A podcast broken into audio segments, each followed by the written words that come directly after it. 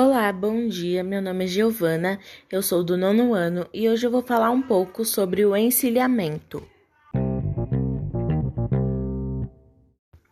A crise do encilhamento, ou apenas encilhamento, foi uma fase da economia brasileira, a primeira crise da República ocorreu no fim do período monárquico, mais precisamente durante o governo provisório de Marechal Deodoro da Fonseca, entre 1889 e 1891.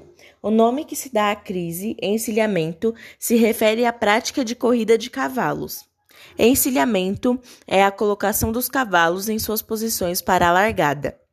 O governo provisório de Deodoro da Fonseca buscava, em primeiro lugar, manter a ordem no país após a brusca mudança de regime, em 1889, pacificando conflitos e gerando certa estabilidade até que houvesse uma normalização política e legal através de uma constituição. A economia do país vinha sofrendo com as mudanças políticas.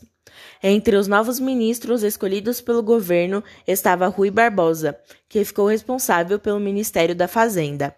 O objetivo de Rui Barbosa era a modernização do país.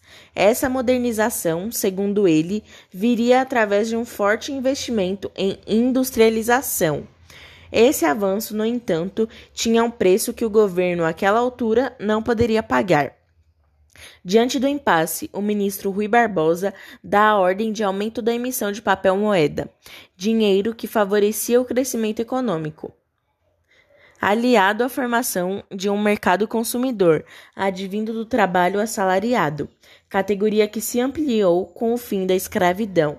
Além disso, o governo resolveu facilitar empréstimos para iniciativas que visassem a industrialização e a recuperação econômica do país. Como consequência dessas medidas, o país experimentou séria inflação, com aumentos consideráveis de preços das mais variadas mercadorias.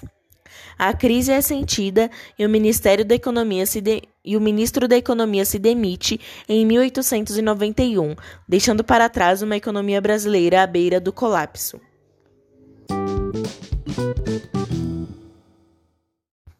Esse foi o meu podcast sobre o encilhamento.